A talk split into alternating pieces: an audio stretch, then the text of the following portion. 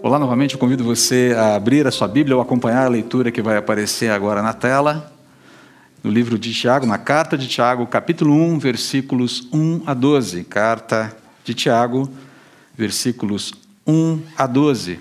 Eu, Tiago, escravo de Deus e do Senhor Jesus Cristo, envio esta carta às doze tribos espalhadas pelo mundo. Saudações. Meus irmãos, considerem motivo de grande alegria sempre que passarem por qualquer tipo de provação. Pois sabem que, quando sua fé é provada, a perseverança tem a oportunidade de crescer. E é necessário que ela cresça, pois quando estiver plenamente desenvolvida, vocês serão maduros e completos sem que nada lhes falte. Se algum de vocês precisar de sabedoria, peça a nosso Deus generoso e receberá. Ele não os repreenderá por pedirem, mas quando pedirem, façam-no com fé, sem vacilar. Pois aquele que duvida é como a onda do mar empurrada e agitada pelo vento. Ele não deve esperar receber alguma coisa do Senhor, pois tem a mente dividida e é instável em tudo o que faz. O irmão que é pobre tem motivo para se orgulhar, porque é digno de honra. E o que é rico deve se orgulhar porque é insignificante. Ele murchará como uma pequena flor do campo. O sol quente se levanta e a grama seca, a flor perde o viço e cai, e a sua beleza desaparece. Da mesma forma, murchará o rico com todas as suas realizações. Feliz é aquele que suporta com paciência as provações e tentações, porque depois receberá a coroa da vida que Deus prometeu àqueles que o amam. Pai, obrigado pela tua palavra e obrigado pelo que a carta de Tiago nos traz de orientações, direções para a vida, os ensinos, as admoestações, a, o encorajamento, as exortações. A Deus, que nós sejamos, a, que nosso coração seja aberto pelo Teu Espírito nesse momento. Não simplesmente para sermos examinados, mas também para sermos transformados, para sermos encorajados a mudanças necessárias na nossa vida, porque todos nós é, necessitamos desse processo, de entrar nesse processo em, em que seremos mais maduros, mais resilientes na fé. Então, por favor, nesse momento, toma a nossa mente, o nosso coração em tuas mãos, acalma. A, a ideia não é deixarmos os nossos problemas ali, ali para fora do nosso tempo contigo, mas é, trazemos o nosso todo para o Senhor, para que sejamos tratados, encorajados, fortalecidos, examinados, escrutinados, enfim, tratados e encorajados a prosseguir. Eu oro assim em nome de Jesus. Amém. Muito bem, nós estamos começando hoje uma nova série que vai tomar os meses de junho, julho e agosto, é, em cima da epístola, da carta de Tiago. É, algumas informações aqui que seria interessante você saber. A carta de Tiago provavelmente é a carta mais antiga do Novo Testamento, né, tirando aí dos, sem é, é considerarmos os evangelhos. Escrita muito provavelmente em 49, 50 é, depois de Cristo. Então é uma carta muito próxima dos primeiros dias, dos primeiros anos da igreja. Está lidando com questões muito, muito próprias desse início, desse vício que o cristianismo tinha logo no seu início. Né? A tradição da igreja aponta como sendo Tiago justo, irmão de Jesus, irmão de sangue de Jesus, como autor dessa carta. Ah, existem é, muitas, muitas informações históricas. Eusébio de Cesareia, que foi historiador da igreja, o próprio Joséfo também fala sobre Tiago. Tiago foi um líder da igreja, está presente ali em Atos, capítulo, capítulo 1, capítulo 12, capítulo 15.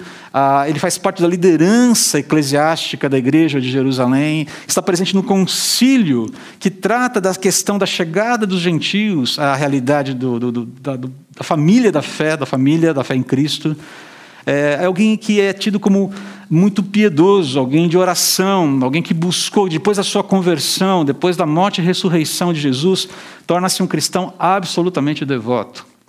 E a tradição também diz que ele foi martirizado no ano 62 depois de Cristo, pelo sumo sacerdote a mando, sob o comando, né, do sumo sacerdote Anano II. Ele foi levado até o pináculo do templo lá em Jerusalém, foi lançado lá de cima.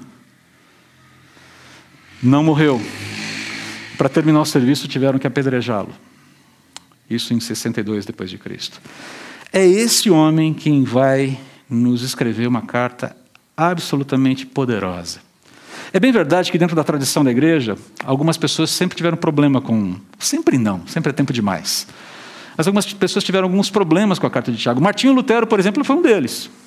Martinho Lutero chamava a epístola de Tiago de, de, Tiago de epístola de palha, porque ela fala muito de obras. E Lutero está naquele movimento de entender que a salvação é pela fé e pela fé somente. E foi, peraí, que história é essa de obras no meio dessa, dessa, dessa questão toda aqui?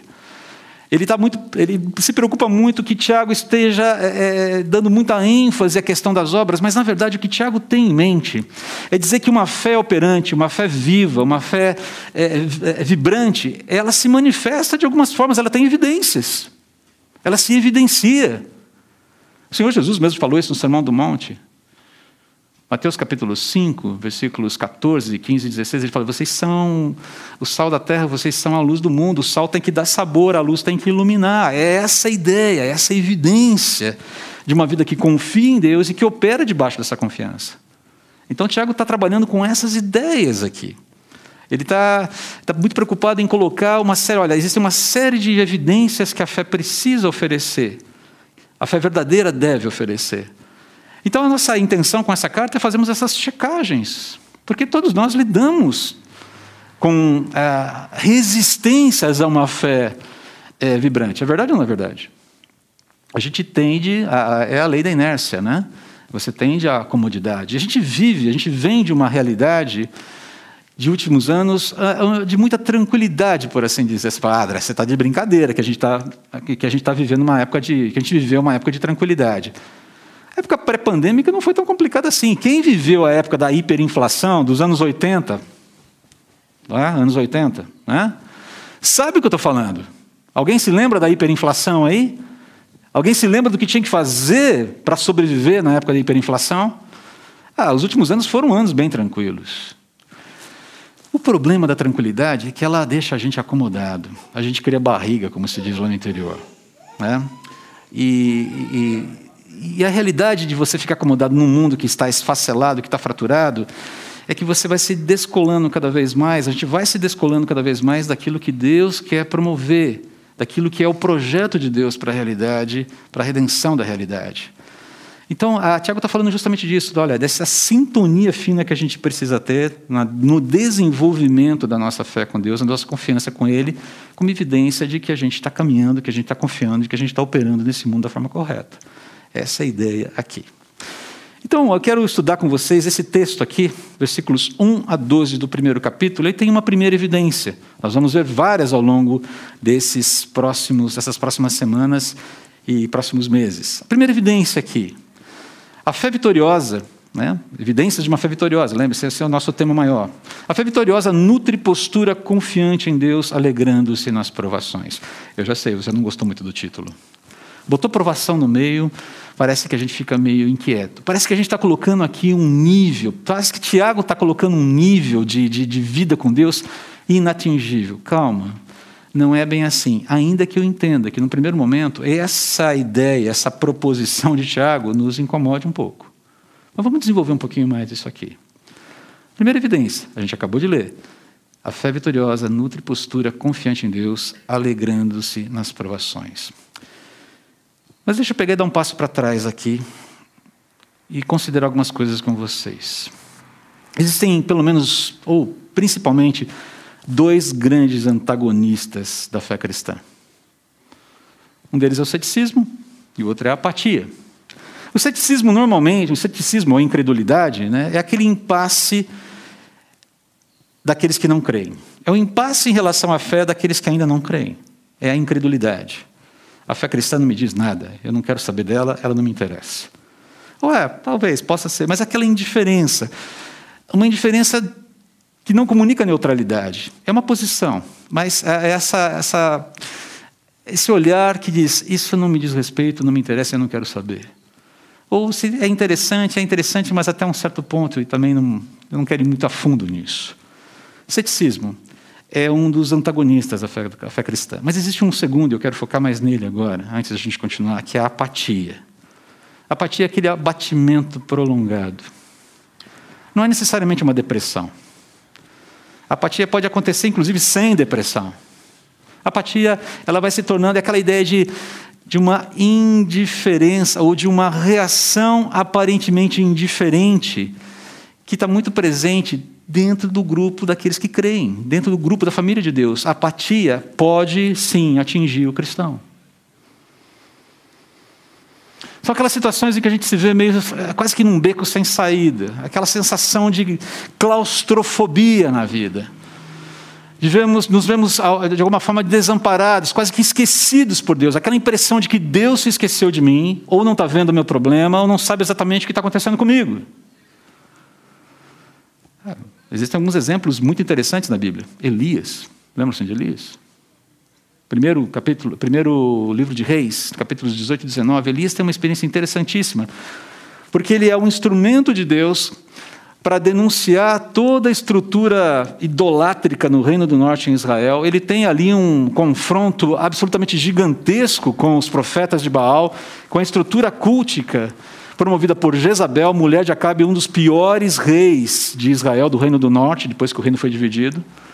E depois daquele embate impressionante em que Deus vence, é, Elias se acovarda. Ele se acovarda porque ele soube que Jezabel, aquela esposa que era um anjo de candura de Acabe, alguns dizem que ela não era o cão chupando manga, ela era a manga chupando o cão, de tão ruim que ela era. Morre, inclusive, de uma forma trágica. Mas ele sabe, ele fica sabendo que Jezabel quer o seu pescoço. Aquele homem que enfrentou toda uma estrutura cultica diante de uma multidão, que foi vitorioso pela, que foi arauto da vitória de Deus diante de Baal, diante da mentira, diante da, da, da, da, da realidade torcida, foge de medo. E mais, ele entra num deserto que não é só físico, também é metafórico. Vai para o deserto e entra num estado de depressão, de abatimento profundo, pedindo a morte. Não é curioso isso? Depois de experimentar algo tão tremendo, ele entra numa situação de encolhimento, de medo na vida e ah, eu quero a morte. E Deus tem que tratar Elias ali, corrigir a perspectiva de Elias naquela situação específica. Um outro exemplo é Noemi, que está lá no livro de Ruth. Se você já leu o livro e se você tem acompanhado as aulas da nossa escola bíblica dominical, você sabe que Noemi é um exemplo interessante disso, especialmente no capítulo 1 ela vive uma grande tragédia. Primeiro, o exílio, depois, a perda de entes queridos, e depois, uma volta em que ela declara que ela não é mais uma pessoa agradável. Noemi tem essa, essa, esse jogo de nomes ali, né? Noemi significa agradável, deleitável, e quando ela chega em Belém, de volta à sua terra natal, porque ouviu falar que Deus havia sido favorável novamente com a terra, dando-lhe pão, e vamos lembrar que tem toda uma série de ironias finas ali, né? Belém, Bethlehem, casa do pão, é o cenário de fome no início da história.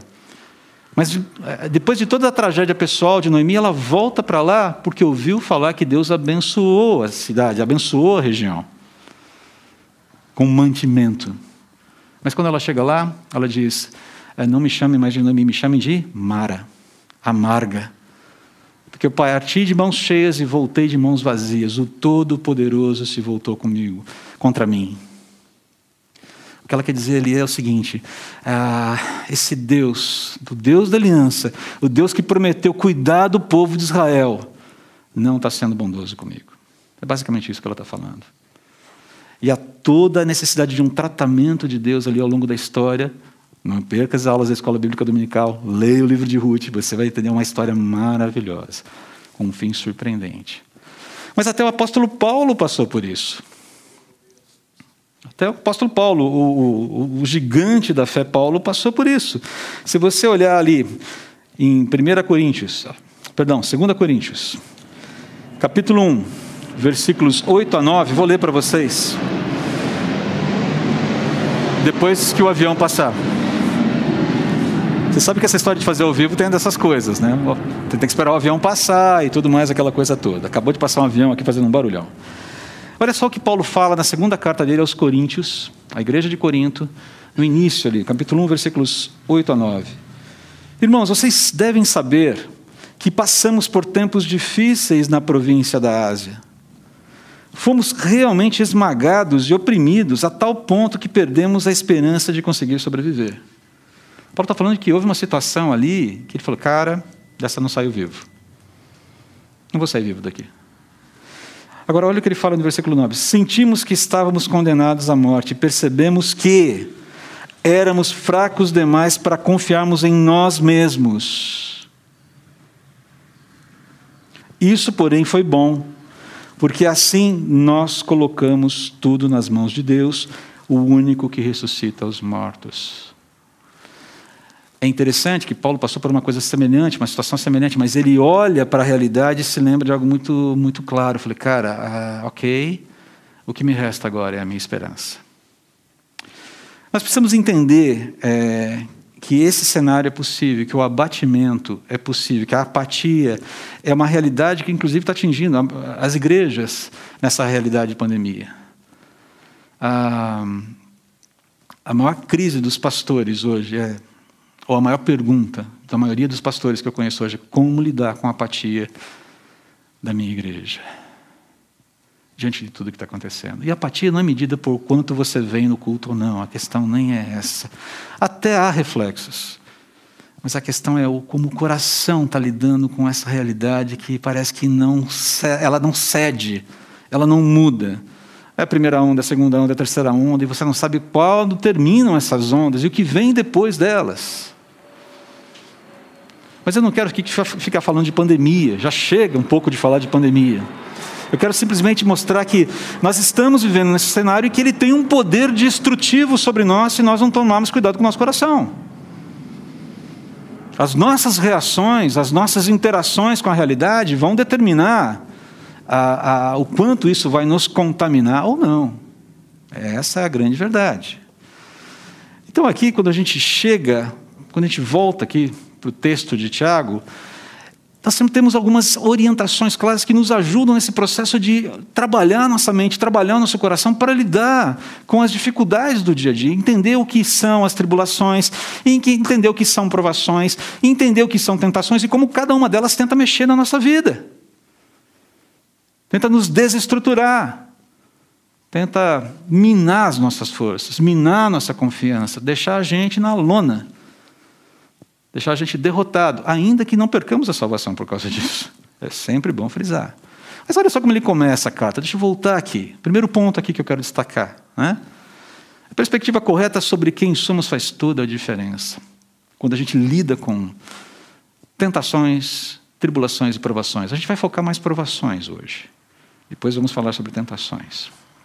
Olha o que ele, o que ele fala aqui. Eu, Tiago, escravo de Deus, e do Senhor Jesus Cristo, envio esta carta às doze tribos espalhadas pelo mundo. Saudações. É, Tiago aqui usa um termo muito interessante. Ele fala escravo. No original, no grego, é doulos. Você já deve ter ouvido falar dessa, usar, ouvido dessa palavra em algum lugar aí. Né? A ideia é servo. É alguém que foi comprada por uma outra pessoa com uma única finalidade: servir. Um doulos é um escravo, ele foi comprado, ele é posse de alguém. Mas é interessante que ele faz aqui um reconhecimento da deidade de Jesus, da divindade de Jesus, né? escravo de Deus e do Senhor Jesus Cristo. E ele faz aqui uma apresentação muito interessante de Jesus. Ele poderia simplesmente falar escravo de Deus e de Jesus.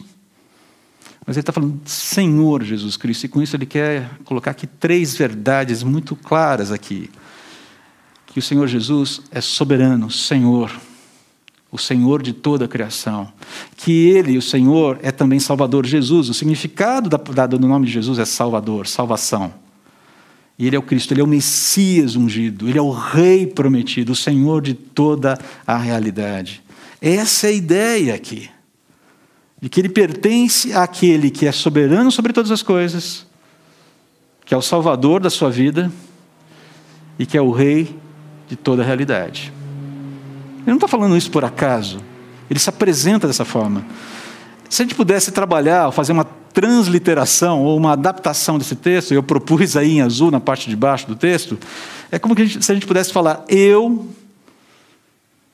no caso de Tiago, Tiago, propriedade de Deus, de Jesus, o eterno soberano Senhor que me comprou para si com sua morte e ressurreição.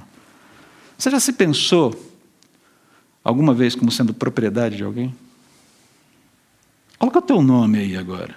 Repita para você mentalmente. Eu, André, eu, Celso, eu, Léo, Maria Lídia, Dani, Natasha, Evelyn, Carlos, Ed, Marcelo, Marcelo, tem dois Marcelos aqui.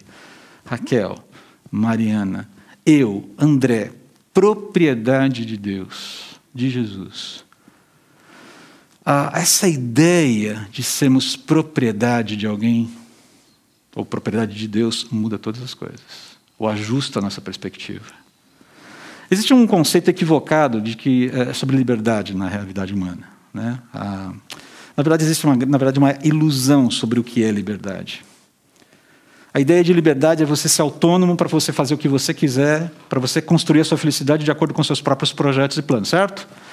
É mentira, mentira. Essa é mentira contada por Eva lá, lá no Éden.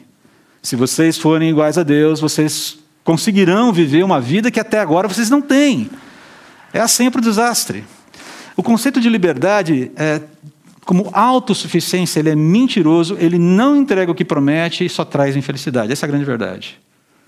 E, queridos, ah, nesse mundo existem só dois grupos de pessoas: aquelas que são propriedades de Deus e aquelas que são escravas do pecado. Não existe via média aqui.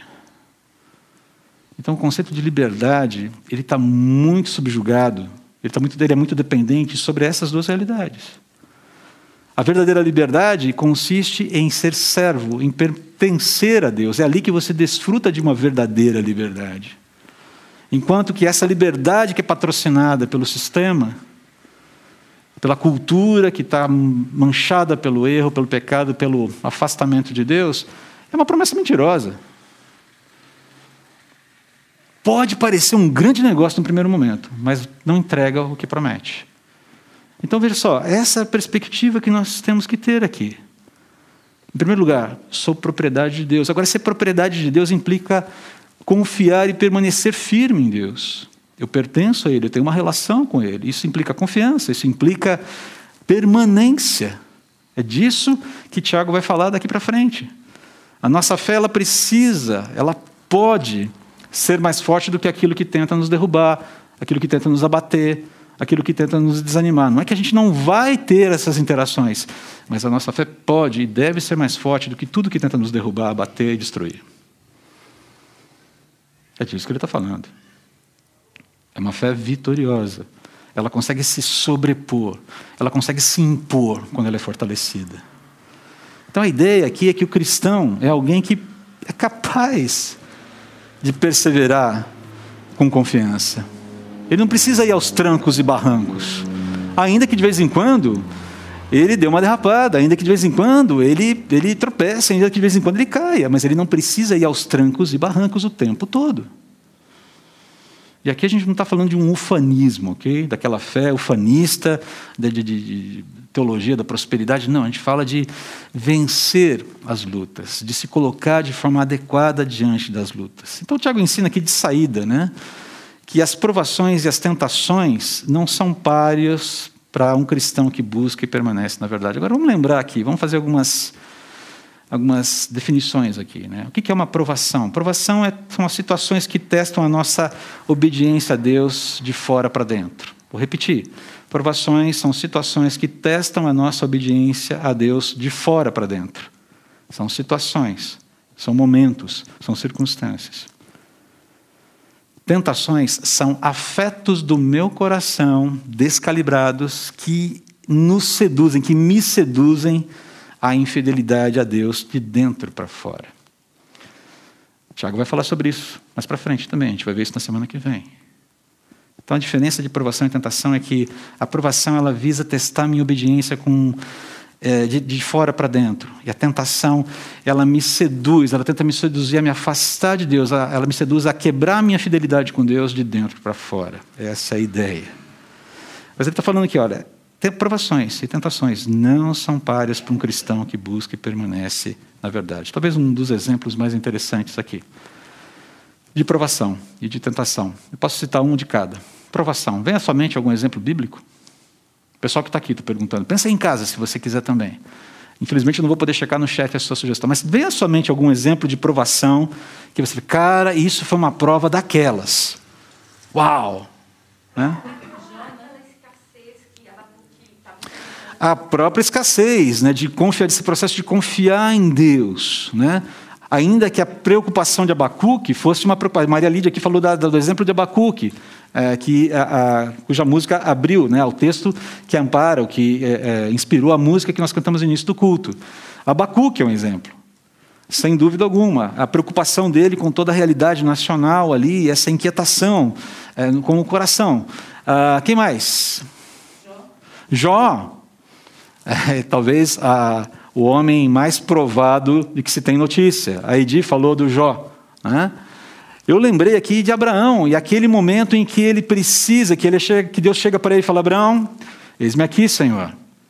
Pega o teu filho. Sabe o filho da aliança, o filho da promessa? Aquele que eu te prometi ainda quando você, lá atrás, há muitos anos atrás, aquele é, a, quem, de quem eu disse que é, você teria, formaria uma grande nação, pega esse filho e me oferece em sacrifício. Eu tento colocar, vestir os sapatos ou calçar sandálias de Abraão, e eu não sei o que eu faria, não sei qual seria a minha reação. A Bíblia não registra a reação de Abraão, a não ser a sua obediência. E a sua confiança de que ah, muito interessante, muito ali quase que sutil dele chegando aos pés do monte e falando para os seus acompanhantes, falou, olha, é, fiquem aqui, eu vou subir com o menino para adorar o Senhor e voltaremos. E, e diante da pergunta de Isaac, né? Deus, é, pai, estou vendo aqui a madeira, estou vendo o cutelo, estou vendo tudo que precisa para o sacrifício, menos o cordeiro. Cadê o cordeiro, pai?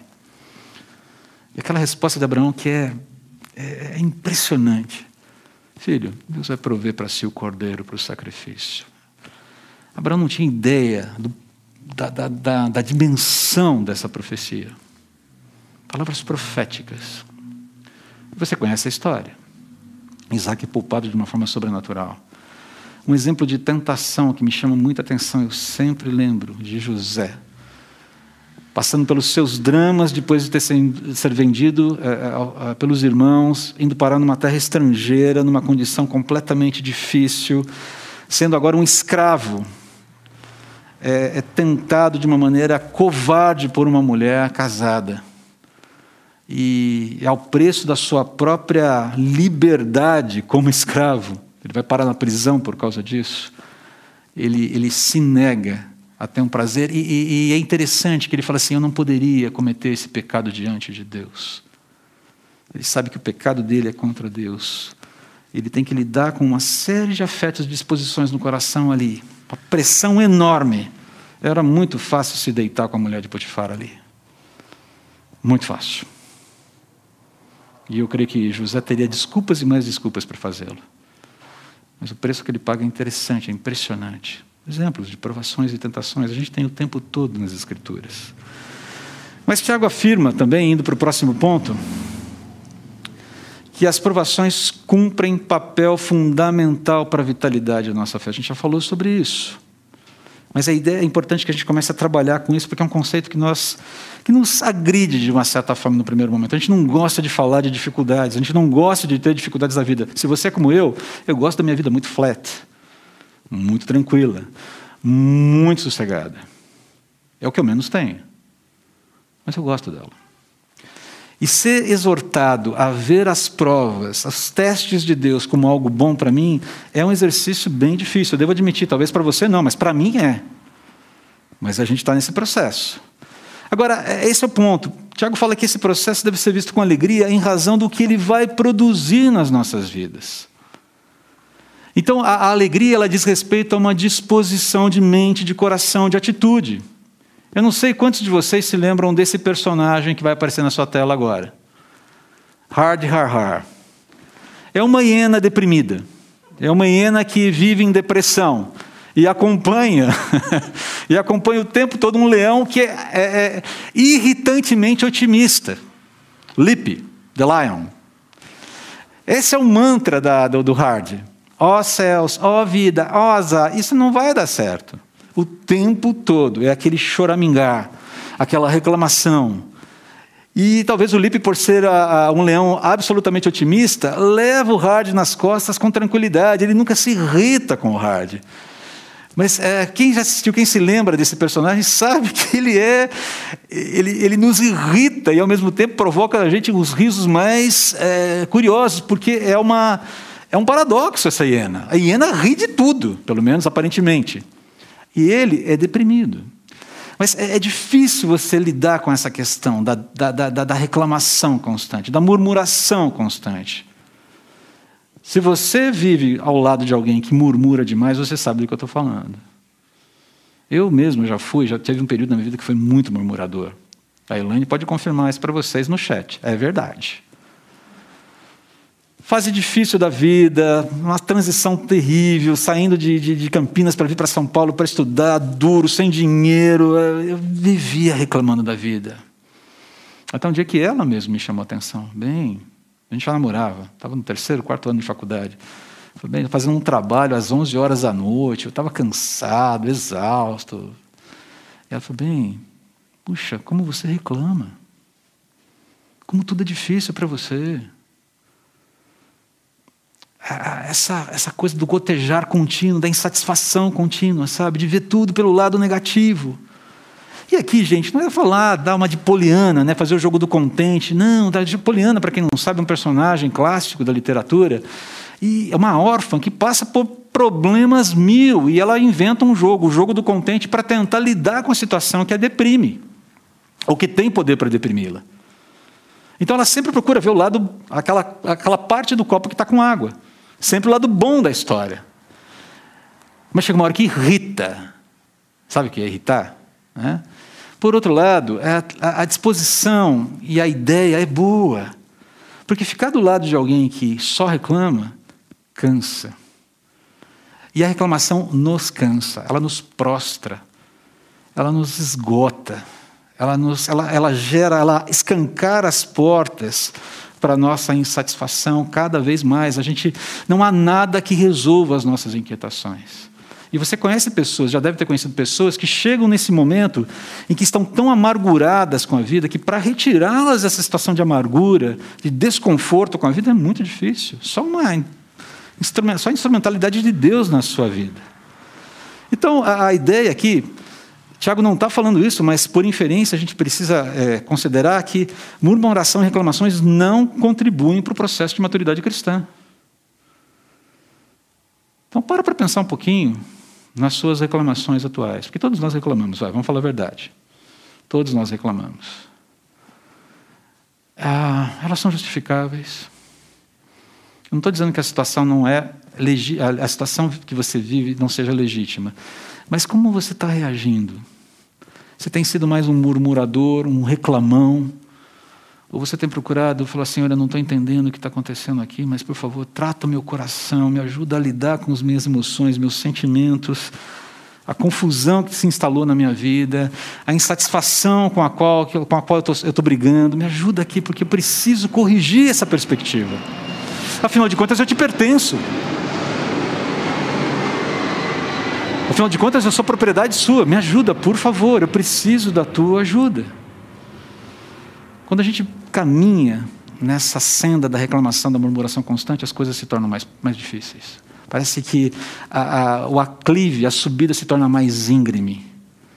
E às vezes a impressão que você tem é que você está dando, uma de Sísifo. Sísifo é aquele personagem mítico que, teoricamente ou miticamente, foi o rei que fundou a cidade de Corinto, que por ter enganado a morte duas vezes, foi condenado por, por Hades e Tânato a, a, levar uma pedra gigantesca até o alto uma montanha, e quando chegava lá, a pedra rolava para baixo. Ele tinha que voltar e começar tudo de novo. A eternidade de Sísifo foi: sobe a montanha com a pedra, a pedra rola para baixo, ele volta, pega a, pega a pedra e volta para cima.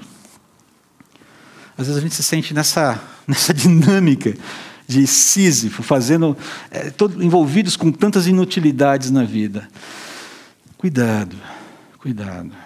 Nós somos propriedade de Deus. Deus está muito interessado com o desenvolvimento da nossa fé, com o desenvolvimento do nosso caráter, e Ele não vai deixar essa história inerte. Ele vai sempre se mexer. C.S. Lewis falava que a gente às vezes gostaria que, um, que, nosso, que o amor do nosso Deus fosse um amor senil. Com isso ele está dizendo um amor louco. Mas um amor vovozinho. Sabe? Deus é um vovozinho que põe o netinho no colo. Você vê que meu avô não era bem assim, mas enfim. Que põe o netinho no colo, oh, meu netinho querido. Tá. Não, ele fala que o, o amor de Deus é um amor abrasador, intenso, selvagem, ainda que terno. Ah, você pediu um Deus de amor, ele diz, e você o tem. O amor dele, características dele, expressão, expressões da pessoa de Deus. Agora deixa eu fazer só um parênteses aqui, para não para a gente colocar as ideias no devido lugar. Né? Não confunda provação com tribulação. Existe uma confusão perigosa aqui que a gente tem que tomar cuidado. Né? Provações, vou deixar bem claro aqui, são testes de obediência. São testes, são provas. Provas. Testes de obediência visando aperfeiçoar o caráter cristão. Provações não visam destruir o cristão, visam trazer à tona o que precisa ser corrigido, visam trazer à tona aquilo que precisa ser fortalecido, visam trazer à tona aquilo que já está, que está, que precisa ser evidenciado como algo bom.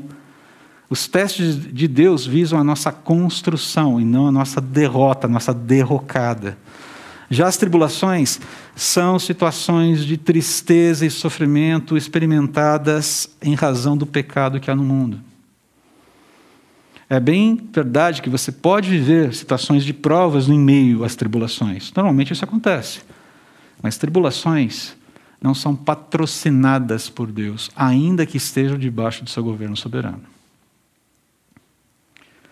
Patrocinadas no sentido de destruir, no sentido de achatar a nossa vida. As tribulações existem por conta da vacuidade do amor por conta dessa ausência de coisas que deveriam estar ali em função do pecado. Essa é a grande verdade. Então nós precisamos apenas deixar claro o que é uma coisa e o que é outra coisa, ok? Aqui fecha o parênteses. Agora entenda uma coisa, né? fechando parênteses aqui. É importante também lembrar que Tiago ele não defende a alegria pelas provações em si. Ah, como é gostoso passar por uma prova. Ah, eu, eu não lembro de ter ter tido uma prova na minha vida, na época em que eu estudava, que fazia colégio, escola, faculdade. Eu não me lembro de ter gostado de nenhuma prova. Eu ficava feliz quando, depois de ter feito a prova, eu via a minha nota e falava: Uou, que legal! Mas o ato de estudar, o ato de me preparar, o ato de fazer a prova me cansava, me esgotava. E se eu não gostava da matéria, era pior ainda. Ah, análise sintática português. O que era aquilo? Alguns amam aquilo. Eu olhava para aquilo e falei, meu, eu não consigo entender a oração coordenada, assindética, subjetiva. Eu não consegui entender aquilo, nunca consegui entender aquilo. E só fui entender um pouco depois. Acreditem, eu só fui entender um pouco disso depois que estudei grego no seminário. Porque o grego fazia sentido, português não. Coisa de louco, mas eu aprendi, eu comecei a entender um pouco, comecei a gostar mais de gramática. Depois de estudar o Gregório, Deus faz uns milagres impressionantes na nossa vida. Mas era um parto. Era uma loucura aquilo para mim antes. Mas quando a nota chegava, não é de português, claro. Mas quando as notas chegavam, normalmente era matemática, física, história, eram as matérias em que eu ia bem. Eu falei, ô, oh, cara, legal. E português? O que me salvava era a redação, por incrível que pareça. Percebe? Nós não gostamos das provas. A ideia não é gostar das provas, mas aquilo que ela está produzindo. A ideia, Tiago está falando, olha, contente-se, alegre-se pelo que ela está, porque Deus está propondo extrair de você, produzir em você com esse processo. Cuidado com, ó céus, ó dia, ó vida, ó azar, isso não vai dar certo. Cuidado com essa dinâmica. Porque ela, ela acaba minando a confiança em Deus e naquilo que ele. É quase como se a gente dissesse para Deus: Eu estou desconfiado das suas intenções comigo. Deus, você não está sendo um cara legal. Eu estou achando que você está querendo me pegar ali na curva. Aquela desconfiança de que Deus quer, na verdade, te dar uma rasteira, sabe? Cara, não é isso, não é isso. Uma das coisas que a gente precisa sempre lembrar: nós somos propriedades de Deus e, como propriedades dele, ele vai nos aperfeiçoar. E um dos exemplos que me chama a atenção, que eu sempre lembro, que eu aprendi lá na minha infância, é o ouro sendo purificado. Quando eu entendi o processo de purificação do ouro, eu, eu puxa, que legal isso. Porque, cara, você sabe que o ouro, quando ele vem em natura, ele está cheio de impurezas e ele precisa ser submetido a temperaturas altíssimas para se tornar o mais puro dos, ouro, do, do, dos ouros. Há diversos tipos de, de, de, pureza de ouro. É ouro, mas um ouro mais puro vale muito mais. Só que esse ouro mais puro, que vale muito mais, ele é adquirido em altíssimas temperaturas. Agora, o que é interessante é o seguinte: não importa a, a intensidade da temperatura, o ouro ele nunca perde as suas características. Ele se torna mais puro, mas ele não deixa de ser ouro, porque ele foi submetido a altas temperaturas. A mesma coisa é a fé. Ela se torna mais intensa, ela se torna mais fortalecida, ela se torna mais robusta. Ela não perde características, porque ela passou por uma intensidade que muitas vezes a gente não gosta.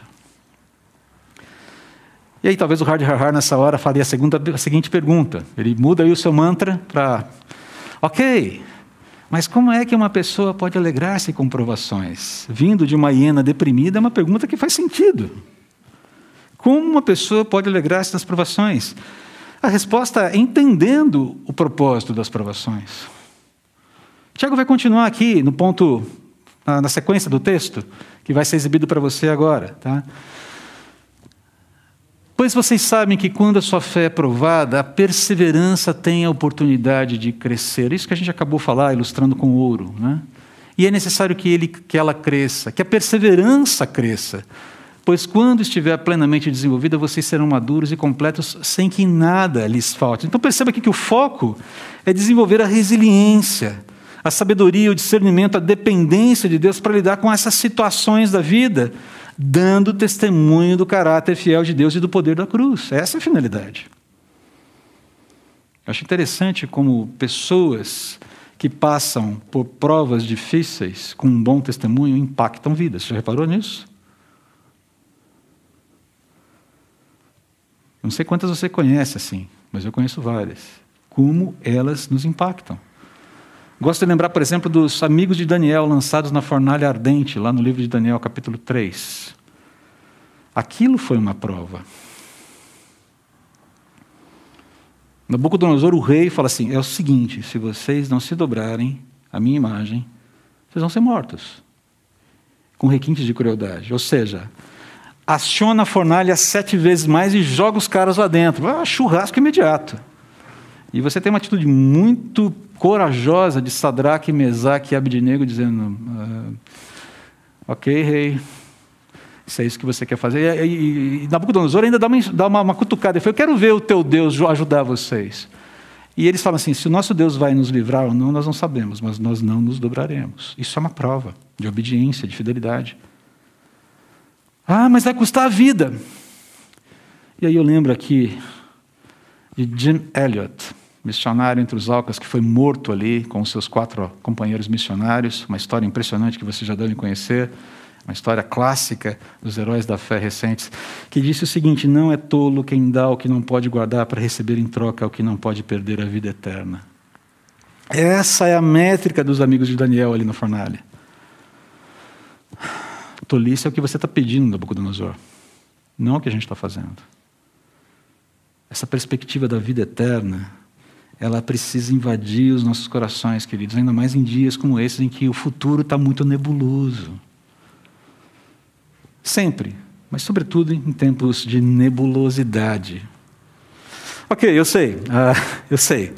Uh, o argumento de Tiago parece muito lógico, está tudo, todo muito bem estruturado, mas ainda é difícil entender como provações podem ser recebidas com uma atitude de alegria, certo?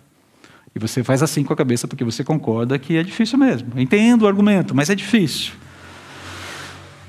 E é por isso que a gente vai precisar então de sabedoria dada por Deus para processar adequadamente essas experiências. Não para aí.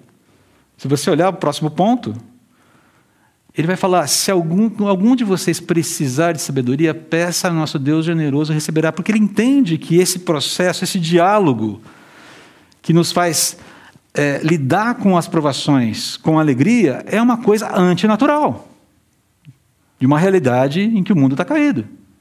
A gente não tende a fazer isso, a gente não faz isso naturalmente. Ah, que alegria passar pelo teste. Que, puxa, hoje vai ter prova de português, análise sintática. Uhul! Ah, esquece. Não vai rolar. Então, se algum de vocês precisar de sabedoria, peça a nosso Deus generoso e receberá. Ele não se prenderá por pedirem. Mas quando pedirem, façam com fé, sem vacilar. Pois aquele que duvida é como a onda do mar, empurrada e agitada pelo vento. Ele não deve esperar receber alguma coisa do Senhor, pois tem a mente dividida e é instável em tudo o que faz. É interessante, esse texto tem algumas lições muito ricas para a gente. Não dá para a gente falar de todas, mas eu quero aqui destacar algumas coisas muito importantes. Falta de sabedoria não é pecado. Falta de sabedoria não é pecado. Mas querer permanecer na tolice é. Falta de sabedoria não é pecado, mas querer permanecer na tolice é. Agora, quem é o tolo? Normalmente a gente associa tolo com pessoas estúpidas, sem inteligência, sem qualquer espécie de capacidade intelectiva. Não é bem assim. Deixa eu só citar para vocês rapidamente, rapidamente, algumas descrições do tolo no livro, no livro de Provérbios. E estou fazendo isso de forma muito resumida. Provérbios 10, 23. O tolo é aquele que ama a má conduta. Conduzir-se mal. A, a viver de uma forma errada. Provérbios 13, 16. O tolo é aquele que gosta de expor sua insensatez. Provérbios 14, 16. O tolo é impetuoso e irresponsável. Eu já vi muita gente impetuosa e irresponsável muito inteligente. Muito inteligente. Provérbios 15, 20. O tolo despreza sua mãe. A mãe, está falando, é a mãe que ele despreza. Já viu alguém que despreza a própria mãe? É um quadro triste de se, de se enxergar. Provérbios 17, 12. É melhor encontrar uma ursa enfurecida com o sumiço do seu filhote que o tolo em sua insensatez. Olha só que comparação interessante é essa. Eu nunca encontrei um urso ao vivo e a cores, ainda mais uma fêmea enfurecida com o sumiço do filhote. Mas não deve ser uma coisa muito agradável. E o autor de Provérbios diz: olha, é melhor encontrar esse bicho no pior momento da sua, do seu humor do que lidar com um tolo no meio da sua insensatez. Provérbios 17, 16 afirma que o dinheiro de nada serve ao tolo, pois ele não deseja sabedoria. O que a gente mais vê na cultura da ostentação que nos cerca é tolice. Não é verdade? Para para pensar. O problema não é ter coisas. O problema é essa relação tão promíscua com elas. Provérbios 17, 24. O filho tolo só causa tristeza ao seu pai e amargura à sua mãe. Provérbios 18, 2. O tolo não tem prazer no entendimento, apenas em expor os seus pensamentos. Só para citar alguns dos muitos provérbios que nos alertam sobre a tolice. Agora, queridos, a boa notícia é que tolice tem cura. Tolice tem cura. Sabedoria de Deus. Essa é a cura para a tolice. Inclusive para a tolice que vive reclamando das dificuldades da vida. Mas aqui surge uma outra questão, tá vendo? Uma questão encadeada por outras questões aqui, não tem jeito. Por que, que a gente deseja sabedoria? Para quê? Qual é o propósito? E Tiago afirma que a sabedoria de Deus é fornecida abundantemente para aqueles que desejam andar com Deus nos termos de Deus para a honra e glória de Deus. Essa, esse é o verdadeiro exercício da liberdade. Andar com Deus nos termos de Deus para a glória de Deus. Isso foi perdido lá no Éden. A verdadeira liberdade não é essa vida autônoma. Ó oh, Deus, aqui você, dessa área o senhor cuida, tá bom? Aqui tudo bem, beleza, tá joia. Ó, ó, quadradinho aqui, ó. Tá vendo? Desenhou um quadradinho. Esse é o seu quadradinho, Deus, na minha vida, tá bom? Fica aí. O resto cuido eu. Não. Isso é autonomia. Autonomia maligna. Que, que vai cobrar tributo ali na frente. Não tem jeito. A gente vai ser tributado disso. E não porque Deus vai nos castigar, mas porque é o efeito colateral da tolice. O produto da tolice é infelicidade. Essa é a questão aqui. Quando ele chega aqui na questão da mente dividida, que o texto apresenta, ele fala: a mente dividida é sinônimo de coração dividido, que é sinônimo de fidelidade dividida, que implica em propósitos duvidosos. Quem pede sabedoria para viver para si, nos seus termos, mantendo Deus no seu quadradinho, não pode esperar que Deus seja conivente com isso. Deus quer nos encher de sabedoria para que todas as realidades, todas as, todas as áreas da nossa vida estejam submissas a Ele. Para que haja esse verdadeiro exercício da liberdade, esse desfrute de uma verdadeira felicidade. Mas o texto continua. Olha só, o irmão que é pobre tem motivo para se orgulhar, porque é digno de honra, e o que é rico deve se orgulhar porque é insignificante. Ele murchará como uma pequena flor do campo. O sol quente se levanta e a grama seca e a flor perde o vício e cai. Sua beleza desaparece. Da mesma forma, murchará o rico com todas as suas realizações. O que Tiago está falando aqui que, além disso, quem pede sabedoria deve demonstrar o seu efeito prático, que é a esperança no que é eterno e não no que se tem aqui e agora, nas condições que você tem de vida aqui e agora. A ideia desse trecho aqui é que, seja qual for a posição econômica social que você ocupa, ou que o cristão ocupa, ele deve edificar sua esperança nas vantagens que somente a eternidade vai oferecer. E aqui ele faz uma mesma admoestação para dois grupos de pessoas diferentes, de formas diferentes, mas com o mesmo enfoque. Quando ele faz essa ordenança aos pobres, alegre-se, é, é não é, se orgulhe da sua condição humilde, ele está falando, alegre-se com a sua verdadeira riqueza, que é uma vida, que é uma espiritualidade madura com Deus. Paulo vai, vai admoestar as pessoas, aliás, ele vai informar, ele vai orientar Timóteo na sua primeira carta, a, a, orientar as pessoas, a dar ensino para as pessoas que querem enriquecer sobre as armadilhas da riqueza. Ele fala assim lá em 1 Timóteo capítulo 6, versículos 9 a 10.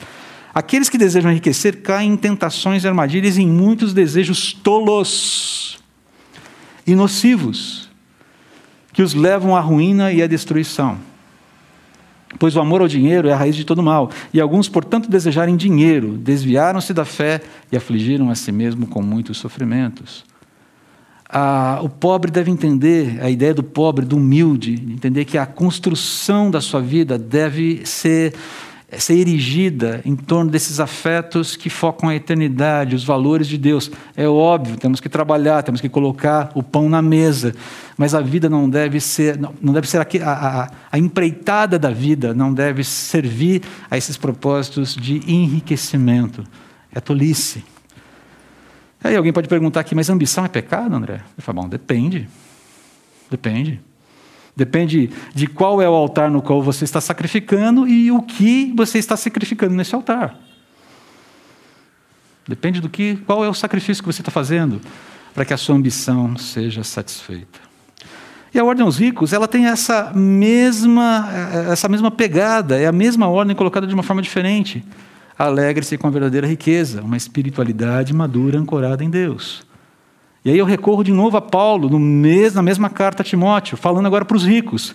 Ensine aos ricos deste mundo, Timóteo, que não se orgulhem nem confiem em seu dinheiro, que é incerto. Sua confiança deve estar em Deus, que provê ricamente tudo de que necessitamos para nossa satisfação, para o nosso contentamento. Diga-lhes que usem seu dinheiro para fazer o bem. Devem ser ricos em boas obras e generosos com os necessitados, sempre prontos a repartir. Desse modo, acumularão tesouros para si com um alicerce firme para o futuro, a fim de experimentarem a verdadeira vida. E por fim ele termina aqui, falando da verdadeira felicidade. Feliz é aquele que suporta com paciência as provações e tentações, porque depois receberá a coroa da vida que Deus prometeu àqueles que o amam. Está vendo o foco aqui? A verdadeira felicidade é, ela está focando, ela tem esse foco na eternidade. Ela vive o já e o ainda não, mas já entendendo que as promessas de Deus dizem respeito ao cumprimento das promessas de Deus. A verdadeira satisfação, a plena satisfação, ela se dará debaixo dos cuidados de Deus, dessa renovação, dessa restauração de todas as coisas. Que a verdadeira felicidade no presente é, é sinônimo de resiliência obediente e não de ausência de problemas e dificuldades. O prêmio é futuro, embora a gente já possa desfrutar de alguma coisa aqui, hoje e agora. Primeira evidência, então, a fé vitoriosa nutre postura confiante em Deus, alegrando-se nas provações. E aí você deve estar com essa pergunta, que ok, André, entendi ah, o argumento de Tiago, mas como é que eu faço? Passos práticos aqui. E ok, eu quero deixar bem claro para você esses passos aqui. porque é uma disposição, uma, é um desejo nosso, é um movimento que a gente tem que fazer. Primeiro, nutra seu coração com alegria pelo fato de ser propriedade do Senhor Jesus Cristo. Quanto isso mexe com você? O quanto isso é central na sua vida? É uma verdade, é um fato. Mas o quanto isso de fato, é, de verdade, traz contentamento. É um motivo de alegria, de satisfação. Segundo, nutra seu coração com alegria pelo propósito das provações, que é tornar você mais perseverante e maduro. Então, quando a prova vier, ok, Senhor, me ajuda aqui a entender como é que eu devo lidar com isso aqui. E talvez seja um movimento meio artificial no primeiro momento, mas nutra essa disposição. C. Nutra seu coração com alegria por poder contar com a assistência de Deus provendo-lhe verdadeira sabedoria, para lidar, para identificar, para dialogar com isso de forma adequada. E último, nutra seu coração com a certeza da recompensa eterna de Deus. Quanto vale a eternidade para você comparada ao presente? O que é mais importante? E eu não estou dizendo para você desprezar o presente, desprezar as coisas do presente. A questão é nós precisamos dar um increase, nós devemos aumentar o, o nosso apreço pela eternidade. Que Deus nos abençoe e nos ajude nessa nutrição de alegria no coração pela propriedade, por sermos propriedade de Jesus, pelo propósito das provações, por podermos contar com a assistência dele e por termos a garantia de uma recompensa eterna. É um movimento do coração, da nossa disposição. É algo que nós precisamos e devemos fazer e que vai contribuir para a evidência de uma fé vitoriosa que impacta aí a nossa sociedade.